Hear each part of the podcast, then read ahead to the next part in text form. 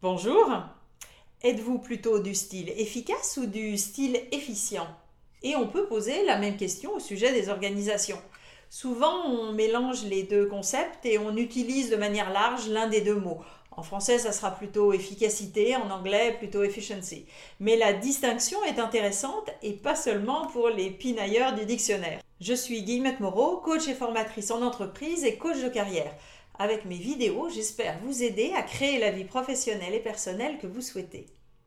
Si on prend les définitions habituelles, l'efficacité renvoie à ma capacité d'atteindre mon objectif et l'efficience à ma capacité d'utiliser mes ressources. Donc pour schématiser, d'un côté l'efficacité, je pars de l'objectif, c'est ma priorité et je trouve les ressources nécessaires, et de l'autre l'efficience, je pars de mes ressources, c'est ma contrainte et je fais du mieux que je peux avec. Si vous êtes en voiture sur une route de montagne avec le réservoir plein, vous pouvez prioriser la rapidité. En toute sécurité, bien sûr. Mais si vous êtes déjà dans le rouge, vous allez conduire en économisant votre carburant pour vous assurer d'arriver même en retard.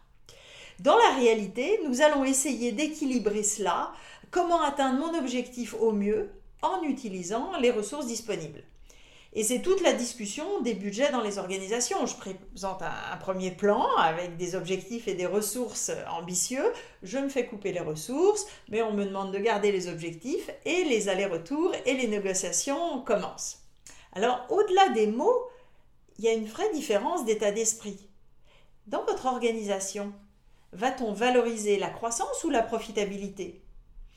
Est-ce qu'on va valoriser les ambitieux qui voient grand et dépensent gros ou les gestionnaires qui font des miracles avec ce qu'ils ont.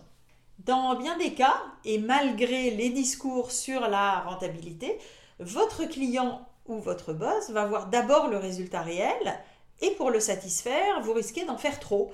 Un produit avec de la surqualité, une perte de temps par trop d'analyse ou de préparation de belles présentations.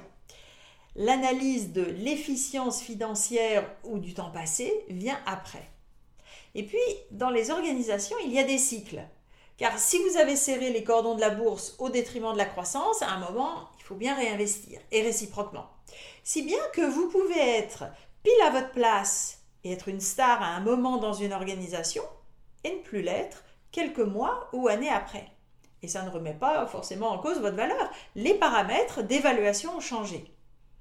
C'est aussi la problématique des startups qui ont vécu un temps sur un financement généreux et doivent se réadapter à la vraie vie. Alors maintenant, ça veut dire quoi pour vous au quotidien? C'est utile de connaître votre tendance naturelle et les risques qui y sont liés.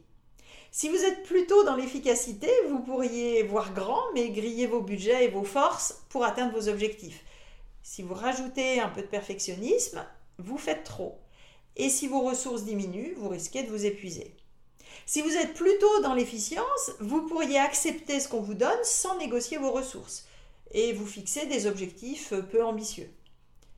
Évidemment, le cas dangereux, c'est quand je me fixe des objectifs ambitieux sans en avoir les moyens. Donc maintenant, je m'adresse à tous les super efficaces d'entre vous et je me mets aussi dans le lot. Si vous êtes coincé entre votre souci d'efficacité et le manque de ressources, vous avez seulement quatre solutions. Soit vous vous épuisez à tout faire bien, soit vous faites des compromis sur la qualité et vous faites tout moins bien, très difficile pour les perfectionnistes d'entre nous. Et ensuite, vous pouvez soit renégocier vos moyens, soit vos objectifs. Alors renégocier vos moyens en termes quantitatifs, plus de budget ou plus d'énergie, si c'est votre corps qui est fatigué, ça risque d'être difficile.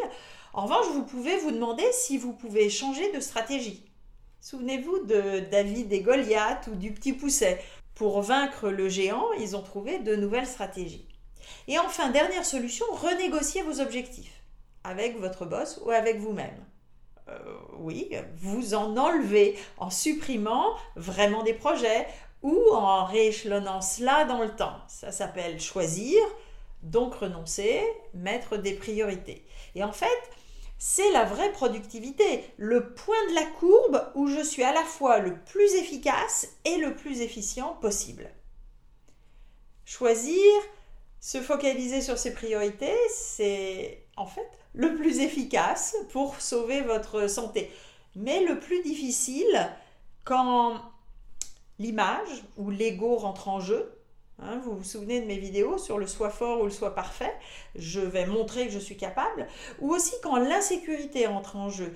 Bah, si je fais ça, euh, je vais passer pour une incompétente. Alors, pour résumer, êtes-vous plutôt du type efficace ou efficient?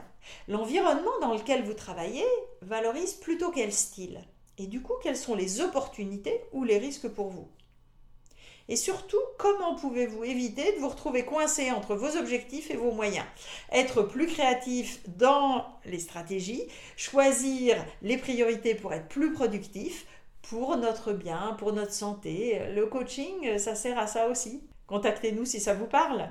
Et si vous avez des personnes autour de vous qui ont du mal à équilibrer efficacité et efficience et qui s'épuisent ou n'atteignent pas leurs objectifs, vous pouvez leur faire suivre cette vidéo. À bientôt!